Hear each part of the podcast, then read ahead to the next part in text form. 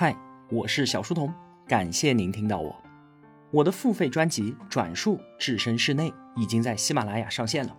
这本书呢，绝对是最近几年来围绕国家经济政策解读自改革开放以来中国经济变迁最好的一本书。这本书的主角啊，是中国政府和经济政策。我们国家呢，政府不仅影响着蛋糕的分配，也直接参与到蛋糕的生产。所以啊，想要读懂中国经济，必须要先读懂中国政府。当你和我一起通过这本书了解了自改革开放以来政府在各个经济阶段所发挥的积极作用，从分税制改革到土地财政、土地金融、招商引资，到如何推动城市化和工业化，再到如何应对外部影响和金融危机，你会对于中国的政治经济这三十多年来的发展变化和底层逻辑有一个深刻的了解。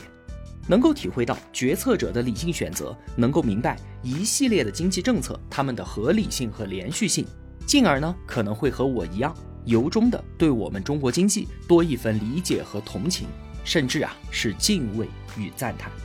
这本书能够帮助我们理解身边正在发生的一些事情。从热闹的财经新闻当中看出一些门道，从严肃的政府文件当中觉察出一些机会，进而呢争取改善一下自己的生活。对于我们来说啊，生活过得好一点，比大多数的宏伟都要宏伟。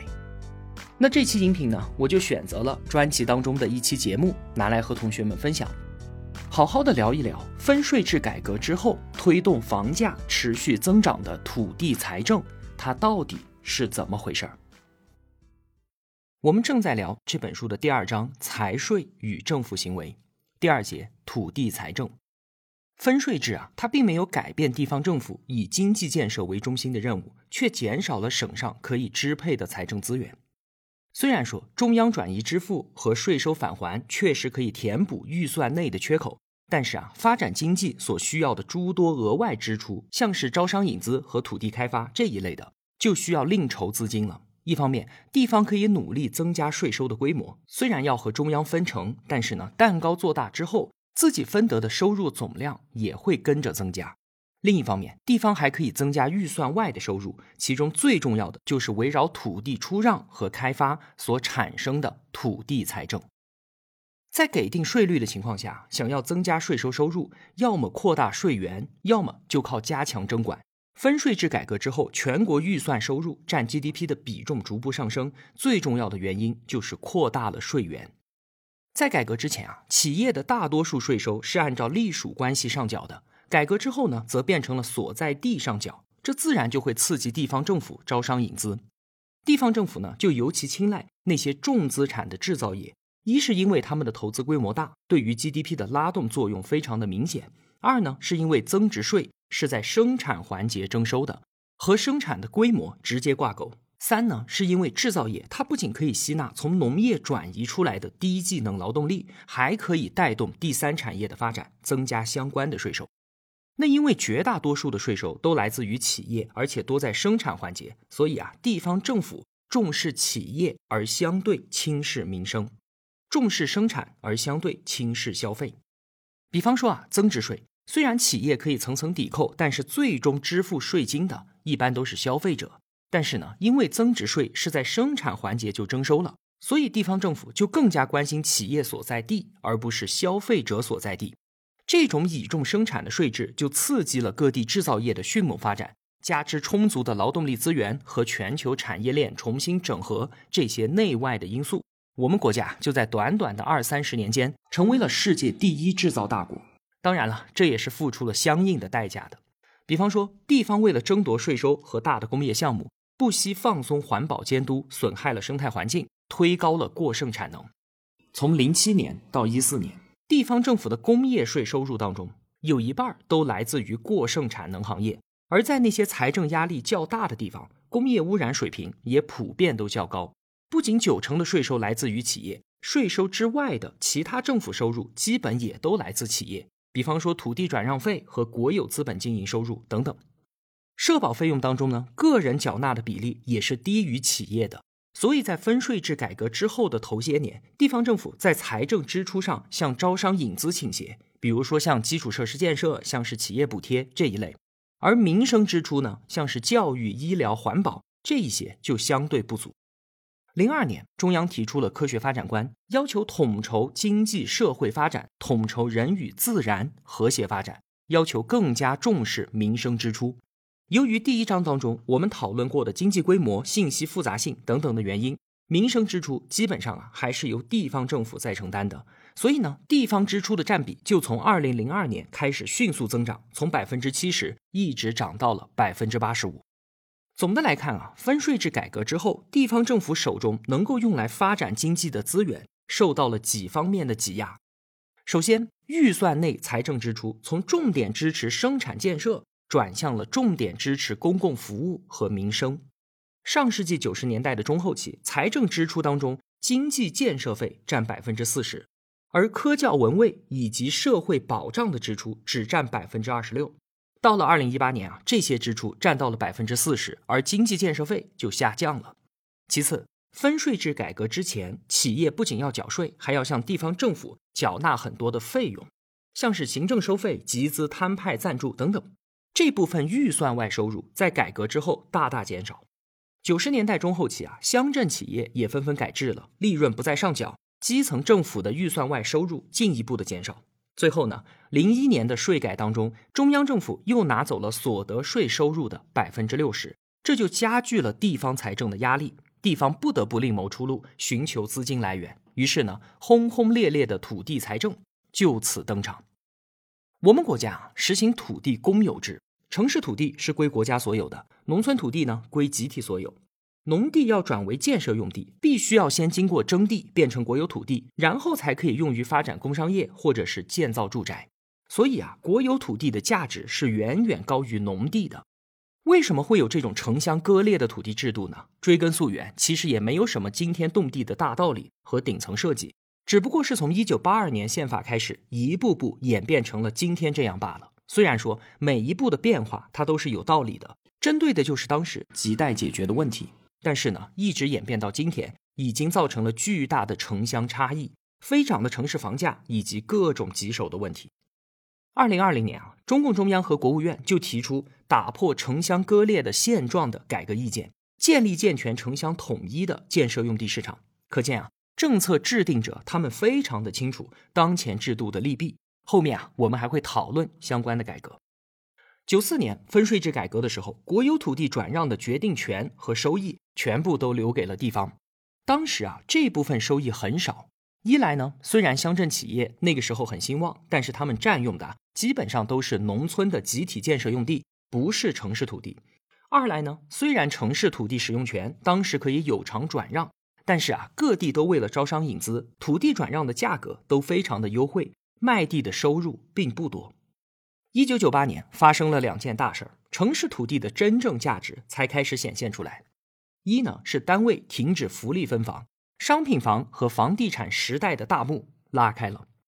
九七年到零二年，城镇住宅新开工面积年均增长百分之二十六，五年就增长了近四倍。第二呢是修订后的土地管理法开始实施，基本上就锁死了农村集体土地的非农建设通道。规定了农地要转换为建设用地，必须要经过征地之后变成国有土地，这也就确立了城市政府对于土地建设的垄断权利。九九年和两千年这两年的国有土地转让收入并不高，因为还没有普遍的实行土地的招牌挂制度，就是招标、拍卖、挂牌。当时啊，土地转让过程非常的不透明，基本就靠开发商各显神通。比方说，有些开发商就趁着国企改革。拿到了企业出让的土地，再从城市规划部门获得开发许可证，只支付国家规定的少量土地出让金，就可以搞房地产开发了。这是一个转手就能发家致富的买卖啊！其中的腐败可想而知。为了治理土地开发当中的腐败和混乱，二零零二年国土部就明确了四类经营用地必须要采用招牌挂的制度。这四类就是商业、旅游、娱乐和房地产。于是啊，各地政府开始大量征收农民土地，然后有偿转让，土地财政开始膨胀，土地出让收入从二零零一年开始激增，零三年就已经达到了地方公共预算收入的百分之五十五了。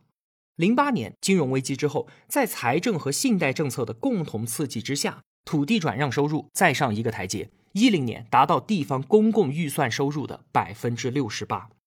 最近两年啊，这一比重虽然是有所下降的，但是土地转让收入的绝对数额还是在上涨。一八年达到了六万两千九百一十亿，比二零一零年高了二点三倍。所谓土地财政啊，不仅是包括巨额的土地使用权的转让收入，还包括与土地使用和开发有关的种种税收的收入。全部总总共共算起来，二零一八年土地财政收入相当于地方公共预算收入的百分之八十九，这已经是名副其实的第二财政了。土地转让虽然能够带来收入，但是呢，地方政府也是要负担相关支出的，包括征地拆迁的补偿和七通一平等等基础性的土地开发支出。从近几年的数字来看呢，跟土地转让有关的支出总体是和收入相当的，甚至啊，有时候比收入还要高。二零一八年，国有土地使用权出让金收入为六万两千多亿，支出呢则为六万八千多亿。光看这一项啊，地方政府是入不敷出的。当然了。政府本来也就不是靠卖地赚钱，它真正要的是土地开发之后吸引来的工商业经济活动。从时间上来看，大规模的土地财政收入始于二十一世纪初。零一年所得税改革之后，中央财政进一步集权，拿走了企业所得税的六成。从此之后呢，地方政府发展经济的方式就从之前的工业化变成了工业化和城市化两手抓。一方面继续低价的供应大量的工业用地，招商引资；另一方面呢，限制商住用地的供给，从不断攀升的地价当中赚取土地垄断收益。这些年出让的城市土地当中，工业用地面积占到一半，但是出让价格很低。两千年每平方米是四百四十四，二零一八年是多少？八百二，只涨了百分之八十五。而商业用地的价格呢，增长了四点六倍。住宅用地价格更是猛增了七点四倍，所以啊，商住用地虽然面积上只占出让土地的一半，但是却贡献了几乎所有的土地使用转让权的收入。因此，土地财政的实质是房地产财政。一方面呢，各地都补贴工业用地，大力招商引资，推动了制造业的迅猛发展；另一方面，随着工业化和城市化的发展，大量新人口涌入到经济发达地区。而这些地方的住宅用地却供给不足，房价自然飞涨，带动地价飞涨，土地拍卖的天价地王频频出现。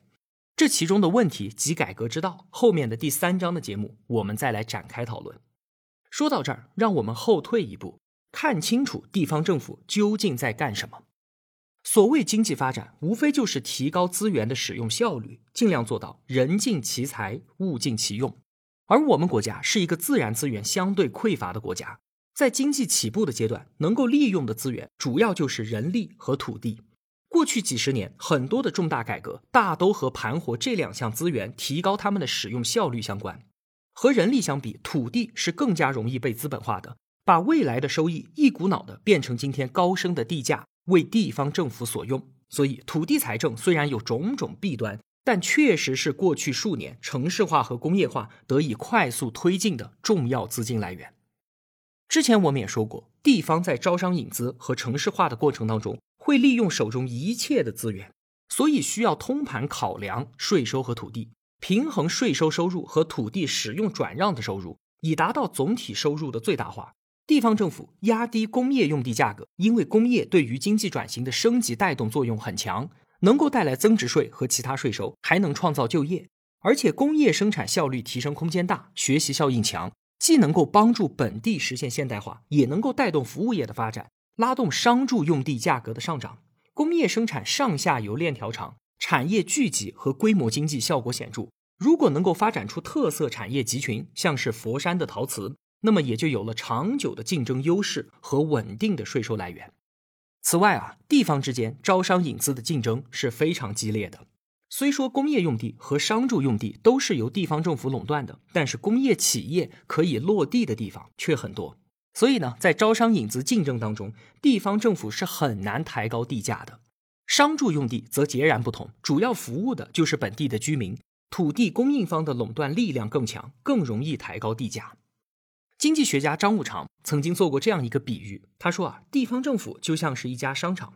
招商引资呢就像是引入商铺，商铺只要交一个低廉的入场费用，但是经营收入和商场要分成。商场要追求总体利益的最大化，所以既要考虑入门费和租金的平衡，也要考虑不同商铺间的平衡。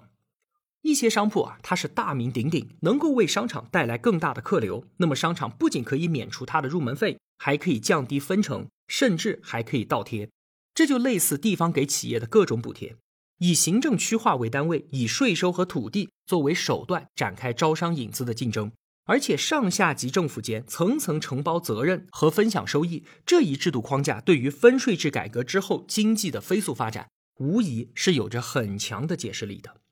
但是呢，随着时代的发展，这种模式的弊端和负面效应也越来越显著了，又需要改革了。首先是地方政府的债务问题，土地的资本化运作本质是把未来的收益压到今天去借钱。如果说借来的钱投资质量很高，转化成了有价值的资产和未来更高的收入，那么债务就不是什么大问题。但是地方官员是有任期限制的，难免会催生短视行为，寅吃卯粮。过度的借债去搞大项目、搞面子工程，功是留在当代了，但是利是不是有千秋，那可就是下任领导的事情了。如此一来，投资质量下降，收益不高，债务负担就越来越重。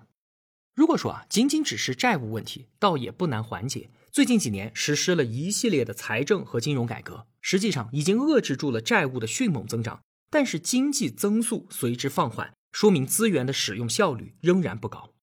就拿土地来说啊，虽然各地都有动力调整好他们自己手中的土地资源，平衡工业和商住用地的供给，但是在全国的范围内，土地资源和建设用地分配却很难优化。地区间虽然搞竞争，但是用地指标是不能跨省流动到效率更高的地方的。珠三角和长三角的经济突飞猛进，人口大量涌入，但却没有足够的建设用地指标，工业和人口容量就遭遇到了人为的限制。在寸土寸金的上海，却保留着两百八十九点六万亩的农田，可以说啊，这是相当的不经济了。同时呢，中西部却有大量闲置甚至是荒废掉的产业园区，用地指标本来可以分给经济更发达的地区的。如果说啊，竞争不能够让资源转移到效率更高的地方，那么这种竞争就和市场竞争不同，没有办法长久的提高整体的效率。一旦投资放水的闸门收紧。经济增长的动力立刻就不足了。可是啊，制度一向都是如此的，为什么前些年这个问题似乎看起来不大呢？因为啊，经济发展的阶段变了。在工业化和城市化的初期，传统的农业生产效率低，只要把农地变成工商业用地，农业变成工商业，效率自然就大幅提升。但是啊，随着工业化的发展，市场竞争越来越激烈。技术要求越来越高，先进的企业不仅需要土地，还需要产业聚集，需要研发投入，需要技术升级，需要物流和金融配套等等等等。很多地方并不具备这些条件，徒有大量的建设用地指标又有什么用呢？改革的方向是清楚的。二零二零年，中共中央和国务院发文要求，不仅在省市县内部打破城乡建设用地之间的市场壁垒。建设一个统一的市场，盘活存量建设用地，而且要探索建设全国性的建设用地，补充耕地指标，跨区域交易机制，以此呢来提高土地资源在全国范围内的配置效率。